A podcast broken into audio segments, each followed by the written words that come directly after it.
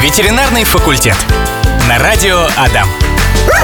Ну, здравствуйте, здравствуйте, друзья. На дворе у нас вторник, а это значит, в это самое время выходит та самая передача наша и ваша любимая про животных.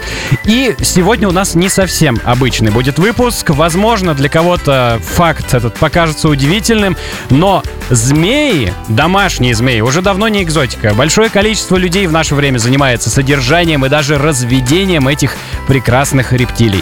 Сегодня в ветеринарном факультете будем говорить про змей. Как завести, где приобрести, сколько стоит и чем кормить. А разобраться в этом поможет прекрасная Екатерина Ардашева, наш коллега, журналист Ижлайв, зоолог и специалист по змеям. Привет! Привет! Ну что, Зачем вообще люди заводят змей? Э, с какой целью они это делают? Это ведь не какая-то домашняя зверушка. Ну, на самом деле, сейчас уже можно поспорить. Вполне домашняя. Mm-hmm. У некоторых змей даже уже есть Э, если по-русски говорить породы, но они, правда, породами не называются цветовыми морфами, но не суть важно. То есть, если уже ведется селекция, мы говорим о вполне домашнем виде. Угу. А о, причина, наверное, у всех разная. Кому-то просто хочется какого-то эпатажа, кому-то змеи нравятся на ощупь, кому-то нравится вот прямо их коллекционировать, потому что достаточно много людей заводит по нескольку змей – вот как э, в свое время была популярна аквариумистика, вот сейчас немножко она уступает э, содержанию вот таких экзотических животных. Ну, просто потому что появилась возможность. Купил одну змейку, понравилось, захотелось другого цвета, другого размера. Действительно, это так. Слушай, а как ты говоришь, морф, что, как это называется? Называется цветовые морфы. Цветовые ну, морфы. У, если у кошки и собаки можно вывести там короткомордых, коротколапых, пушистых, то у змей с этим гораздо все проще. У них вся селекция ведется по цвету, но иногда по размеру реже. Правда, в последние годы стали появляться э, для совсем уже таких э, искушенных любителей змей без чешуи. Это Есть. как? Да, ну они просто, у Там них кожа? такая гладенькая кожа, морщинистая чуть-чуть ну, не знаю, ни разу не щупала. Ну, кому-то нравится. Отлично. Э, вот расскажи, пожалуйста, ситуация. Ну, человек, вот я, допустим. Мне понравилось, кстати, как у меня сейчас на шее этот... Как его? Императорский удав? Да, ты можешь еще сказать, что императорский удав сейчас с нами в студии императорский ведет эфир удав третьим. ведет с нами эфир. А, в общем, мне понравилось. Вот я теперь хочу завести змею. С какой мне лучше начать? И кто будет моей первой? Ну, с удава, конечно, я бы не рекомендовала начинать, чисто потому что, хотя эта змея достаточно неприхотливая к условиям, то есть ошибки она прощает начинающим, но она может быть достаточно характерной. То есть э, очень часто удавы кусачие. Раз на раз не приходится. Вот угу. у нас удавишна спокойная. Это, можно сказать, повезло. А вообще, конечно, новичку лучше начинать со змеи, от которой будет меньше всего сюрпризов. Как правило, все-таки такой змеей становится маисовый полос – это, можно сказать, вот самый массовый для разведения вид. Чем он хорош? У него спокойный характер, очень редко бывают такие стервозные полозы, которые могут покусать. Но они не ядовитые, но мы понимаем, что у любой змеи, даже если она не ядовитая, есть зубы. И тяпнуть она может.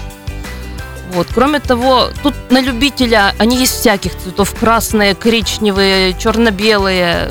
Каких только нет. Лысые, кстати, вот тоже полозы. А есть прямо что-то вот, ну, очень маленькое? Как правило, что-то очень маленькое, оно как раз очень трудное в содержании. Mm-hmm. Ну, здесь раз, мы говорим о размерах, сопоставимых с нашим отечественным ужом. Ну, чуть покрупнее полозы вырастают, чем уж. Но, в принципе, они много места не требуют. Иногда даже им не нужен действительно настоящий вот террариум. То есть террариум это скорее прихоть человека, который хочет его у себя поставить, было, чтобы было красиво. А полоза, в принципе, можно в оборудованном пластиковом контейнере держать с надежными защелками, с проделанной вентиляцией. Просто большого размера купить контейнер. Он прекрасно будет себя чувствовать. Отлично. Такая отбивочка у нас. Собаки гавкают, кошки мяукают. У нас сегодня должно быть, наверное, с тобой, Катя, шипение змеиное на фоне этой отбивки. Слушай, какие условия необходимы, чтобы дома держать змею все-таки? Ну, стоит начать, наверное, с того, что каждой змее нужны свои условия. Угу. Но определенно ни одну змею, по крайней мере в нашем климате, нельзя держать просто так в квартире. Я надеюсь, что никому не придет такое в голову, потому что змеи очень хорошо забиваются в разные э, углубления. Углубления, да. Ну, Конечно, большая часть э, рассказов о том, что змею нашли в вентиляции, это все-таки выдумки. Но иногда бывают и побеги у незадачливых вот таких террариумистов. А, Вот. А чтобы такого не было, змее нужен хороший террариум, который в первую очередь надежно закрывается. Что будет внутри этого террариума, завис- зависит от вида, который вы содержите.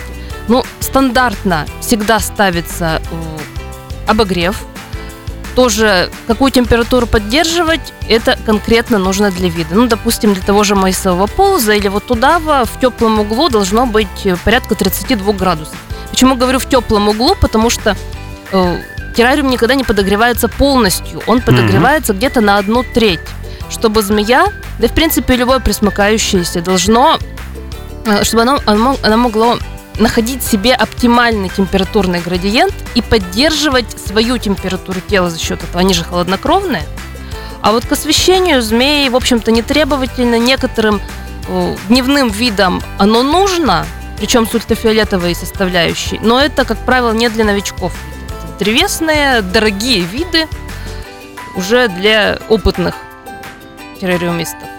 Ну и обычно кладется субстрат, но тут опять-таки все зависит от того, насколько капризный вид. Тем же маисом хватает банальной древесной стружки или древесного наполнителя для кошачьего туалета. Хм. Используют кокосовый субстрат. Вот в целом и все. Ну, обязательно нужна поилка. Некоторым видам это должна быть поилка-купалка, в которую можно целиком поместиться. Тут тоже как бы зависит все от того, какого, какого вида змею вы содержите. Ну, вот, кстати, удав у меня, допустим, он, у него нету огромной купалки в террариуме, но он очень любит купаться в ванной. Слушай, э, еще такой вопрос. Ты сказала, хладнокровные они. Но когда сейчас соприкоснулось э, змеиное тело с моей шеей, я почувствовал, что она достаточно теплая. Но это на самом деле она еще не сильно прогретая, потому что она была в сумке переноски, Мгм. она нигде не грелась. А вообще они, я же и говорю, от температуры окружающей среды они перенимают тепло. И если змея долго сидела на греющем коврике или на солнце в природе, то она будет теплая. М. Самое интересное, тоже поделюсь таким опытом. Ну, бывает так, что змею или какую-то другую рептилию нужно перенести зимой. Это делается либо в термосумке специальной, кладется туда обязательно грелка, наполненная теплой водой, либо самое бюджетное за пазухой, в мешок и за пазуху. И вот когда несешь что-то такое большое, хладнокровное за пазухой зимой, сначала оно холодное, вот ты идешь, идешь, чувствуешь, как оно у тебя нагревается за пазухой, а потом постепенно начинаешь чувствовать, что оно обратно тебе тепло отдает. Такая вот батарейка. Слушай, вот у вас недавно с коллегами с Life был эфир, куда ты приносила тоже э, змею, и я заметил такую особенность, ты их э, в кадре клала в мешочки. А им ничего, что они вот в мешках в этих находятся? А змеи именно так и транспортируют. То есть э, матерчатый мешок, э, хлопчатобумажный или льняной, он хорошо проветривается, и змея там внутри себя чувствует, будто она в норе. Мгм. То есть ей мягко, уютно, темно. Она чувствует себя в безопасности. И поскольку она тепло отдает, получается, мешочек вместе с ней тоже прогревается. Ну, если греть. Да.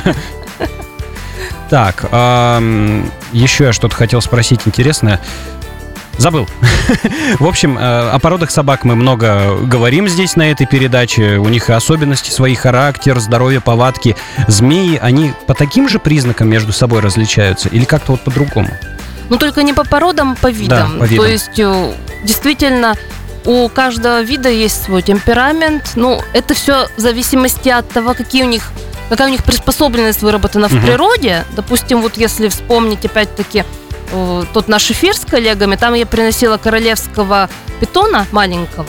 Э, Он гораздо спокойнее себя ведет, чем вот тот же удав, потому что это по своей природе засадный хищник. Он живет в норах, он лежит, никого не трогает, не привлекает внимания, ждет, когда мимо него кто-нибудь пробежит. Он такой флегматичный. А вот, допустим, удавы, они более любознательные, они более подвижные, они могут быть более агрессивными. Есть змеи просто нервные, которые не столько готовы покусать человека, сколько дергаются от его неосторожных движений, могут себя поранить, могут просто сбежать резко, допустим, тонкохвостые полозы. М. Ну и укуси- укусить тоже могут от страха. То есть в данном случае, заводя змею, нужно почитать опыт старших коллег, скажем так. Изучить вопрос изучить, подробно. да, и понять, вам вообще подходит такая змея или нет. Что самое интересное, есть змеи настолько нервные, что они у нового хозяина могут долгое время вообще не брать пищу, даже если хотят кушать. И они привыкают вплоть до того, что к манере подачи корма. У меня был такой случай, когда змея брала, допустим, корм только у меня, потому что я долгое время кормила, а у других людей отказывалась. И там было, что я была в отпуске, она голодала что-то две недели. Чисто потому, что изменилась манера подачи корма. У них нету понятия хозяин. Они просто ассоциируют нас с каким-то вот таким доброжелательным элементом окружающей среды, с которого сыплется корм, э, который не представляет угрозы. И, ну, в общем-то, иногда он почему-то тебя трогает. Ну, ладно. Привыкают, отвыкают. Да, ну отвыкают, конечно, тоже со временем. Слушай, вот у змеи, которую ты к нам принесла сегодня, у нее есть имя или кличка Удавишна, да, ее зовут? Ну, потому что она удав. Да, и вопрос в связи с этим следующий. Они э, откликаются на эти клички, имена, или это просто вот человеку самому, чтобы различать питомцев? Это просто человек, потому что змеи глухие.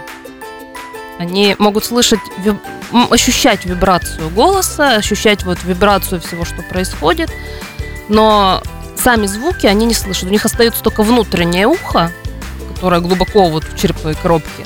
И как бы кличка бесполезна, в общем-то, для змей. Она может быть полезна в случае селекции, когда надо понять, кого с кем скрещиваешь, Мгм. кто мама, кто папа. Тогда клички дают иногда или номера. А документы у них есть? В целом на змею точно так же делается ветеринарный паспорт Мгм. на кошку на собаку. Э, Ну и плюс, если это животное из какого-то питомника прямо, то у него есть, конечно, определенные документы, которые подтверждают его разведение в неволе. Еще интересный вопрос есть, назрел у меня прямо сейчас. Э, С перевозкой как дела обстоят? Как их перевозят э, в транспорте? Ну, же возят все равно там, когда переезжают куда-то человек. Ну вот так же в мешке и зимой в термосумке. Мгм. А если самолет? Вот с самолетом все гораздо сложнее, потому что тут, э, ну, как бы змея все-таки это не книжка, ты Мгм. ее так вот не скроешь. То есть в любом случае при э, переезде в другой в другой город тоже бог с ним, там на машине можно поехать. На самолете там обязательно нужно ветеринарное свидетельство. И еще есть э, большая разница, куда везти. То есть если это идет пересечение границы, Мгм. то некоторые животные, ну просто их нельзя даже через границу возить. Есть э, такой список по конвенция, так называемая СИТЕС по торговле редкими видами международная, и вот туда включены некоторые животные, которых перевозить без сопроводительной специальной документации нельзя. Понятно. Вот это большая проблема, допустим, у тех, кто завел среднеазиатскую черепашку, которая вообще-то краснокнижный вид, но у нас долгое время вот они просто продавались на базарах. У многих людях, людей они есть, они перекочевывают из семьи в семью. И у меня недавно тоже был случай, когда человек переезжал в Америку, и он не смог эту черепаху с собой вывезти, потому что у него нет у нее документов, а это считается все-таки редкое животное. Ветеринарный факультет. Вместе с Екатериной Ардашевой и Удавишной, нашей гости сегодня тоже не менее прекрасной, продолжаем вести ветеринарный факультет здесь на Радио Адам. И нам Андрей в комментариях в группе ВКонтакте пишет, это же всего лишь фетиш, их же нельзя приручить. Разве она будет откликаться на имя? Ну, я могу сказать, что только он прав. Э, Единственное, что подразумевается под словом фетиш, как я уже сказала, Увлечение. э, ну вот увлечение более корректно, потому что змеи, да, это из разряда комнатных цветов, аквариумных рыбок, то есть это что-то для созер- созерцания, для любования. А, ну, змеи еще на ощупь очень приятные. Кстати, Да. ка- каждый вид, он свой на ощупь. Вот удавишь на она, ну, ты потрогал, ну, что похоже? Да. Ну, как будто руку, руку мне на шею кто-то Мне вот напоминает она на ощупь э, подушку, вот советские диваны были из гобелена. Мгм. Вот так- такая, такая она шершавая, приятная. Вот. Поэтому, да, откликаться, конечно, она не будет. Но вот то, что хозяина узнают, я уже говорила, узнают.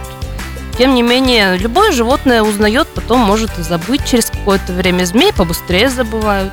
Ну и, конечно, кошкам, собакам они уступают по уровню интеллекта. Это надо понимать, что это животное, мозг которого состоит из одних обонятельных долей практически. Mm-hmm. То есть э, тут какого-то сложного поведения ждать не стоит. Хотя иногда змеи вполне занятные совершают вещи, допустим. Ну, стоит почитать вот террариумные форумы. Кто-то из террариумистов когда-то писал, что у него был очень старый то ли удав, то ли питон, э, который заимел привычку спать на спине с открытой пастью. Ну вот в силу возраста у него была такая причуда. И каждое утро этот э, человек смотрит, вроде бы змея умерла. Он открывает террариум, змея спит на самом деле. Вот он его так пугал постоянно. Но прожил, видимо, очень долго. Слушай, э, я думаю, есть э, причина на то, чтобы повторить информацию, которая уже когда-то была. У нас в Удмуртии какие змеи обитают и какие из них являются ядовитыми? Потому что паники-то много среди людей. Когда в лес приходят, на участок кто-то приползает интересный. Да, у нас в Удмуртии вообще всего три вида змей водится. Это уж обыкновенный. Его очень легко определить по желтым пятнам по бокам головы ну, тело у него черное, соответственно. Это гадюка обыкновенная. Ну вот с хвоста ее можно спутать с ужом, потому что гадюки в Удмуртии черного цвета. Ну, бывают и серые с э, ромбовидным узором, но большинство черные. Э, и третья змейка, она очень маленькая, серенькая, с такой пестротой на спине. Называется она медянка. Ее так очень легко можно отличить еще по полоске через глаз – вот. Медянка, она, в отличие от гадюки, не ядовитая, хотя про нее ходят страшные вещи, что это жуткая змея, которая укусом убивает человека. У нее есть подобие яда, но он рассчитан на мелких животных, на ящериц, которыми она питается. То есть человека она просто даже у нее пасть не раскроется укусить. А вот гадюка, она, конечно, представляет определенную опасность, но опять-таки только в том случае, если человек начинает ее хватать, пугать, э, наступает на нее, допустим. Ну, поэтому в тех местах, где водятся гадюки, нужно просто соблюдать осторожность, надевать сапоги. Резиновый сапог гадюк, гадюка не прокусит, в принципе. Ну и сигнализировать о своем присутствии, то есть шуршать ногами, разговаривать. Змеи обычно уползают с тропы сами.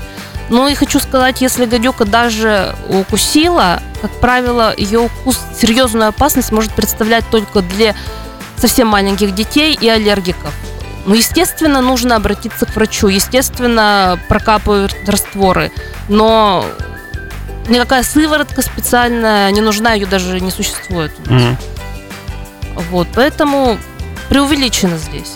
А еще, кстати, есть медян, медяница или веретеница. Ее не надо путать ни с медянкой, ни со змеями вообще. Ну, что, это, это ящерица. ящерица. Угу. Да, она где-то небольшая, где-то сантиметров 20, и красивого такого действительно медного оттенка, она никакого опасности не представляет, она достаточно редкая. То есть ее ловить и убивать ее не надо. То есть ее, если поймать за хвост, у нее отбросится. хвост отбросится. Да. Угу. Слушай, а про ужа вот я еще слышал, что помимо даже чувствовал, наверное, что помимо э, пятнышек вот этих желтых, которые все знают, еще запах характерный. Ну, Типа уж вонючка. У, у всех змей есть э, какой-то свой характерный запах в состоянии испуга. Я могу назвать куда более вонючих змей, чем уж.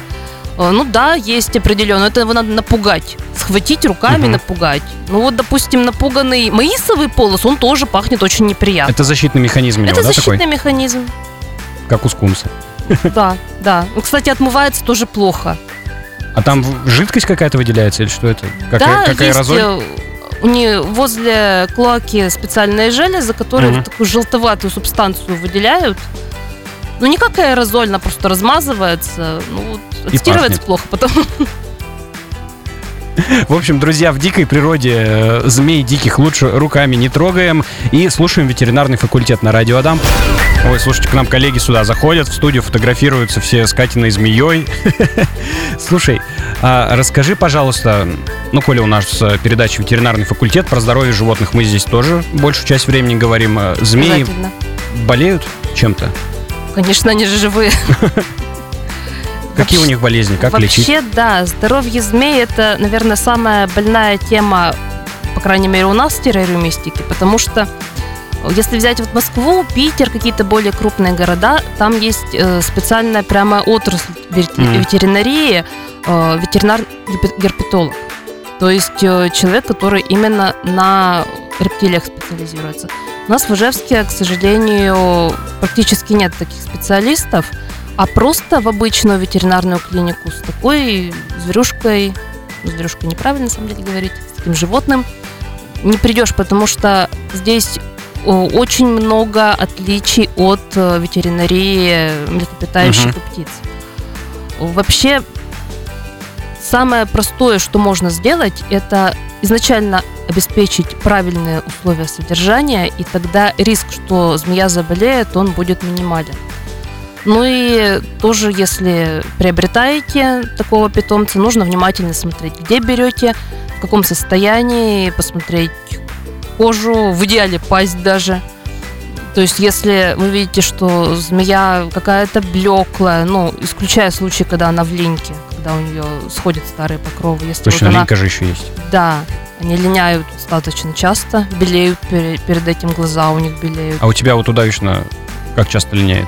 Но она уже взрослая, она не так часто линяет. Чем моложе змея, чем, тем она в силу активного роста она чаще линяет. А что ты делаешь э, с кожей вот этой вот, которую она сбрасывает? Всегда интересно было. Иногда раздариваю, иногда выбрасываю. Она же очень тоненькая, из нее Мгм. ничего не сделаешь. Кому-то хочется заламинировать в кошельке носить, пожалуйста. В основном знакомые разбирают на сувениры. Вот, соответственно, на что еще нужно обратить внимание? На активность змеи. Если вот она как шнурочек висит, значит тоже с ней что-то не Мгм. то, если она неактивная. Если у нее какие-то есть выделения изо рта, из клоаки, то тоже нужно насторожиться. Вот. И в целом любые заболевания змей проще предотвратить, чем лечить. Единственная вот процедура, которую, допустим, я регулярно провожу, это обработка от гельминтов. Мгм. То есть глистогонить Да-да. змей надо, потому что они едят мышей. Что там в мышах мы А тоже мыши не что знаем. попало едят? Ну, И мыши, конечно, лазят? они же тоже не с улицы, но заводчики разные, корма тоже разные. Вот, поэтому минимум раз в год, лучше два раза в год, осенью и весной, как же, так же, как собака, кошек. Но здесь тоже нужно понимать, что здесь свои дозировки препаратов, хотя препараты те же самые, что и для кошек, собак. Но вот, допустим, э, простой пример. Продаются комбинированные э, средства от гельминтов для лучшего эффекта, то есть от разных видов листов. Мгм.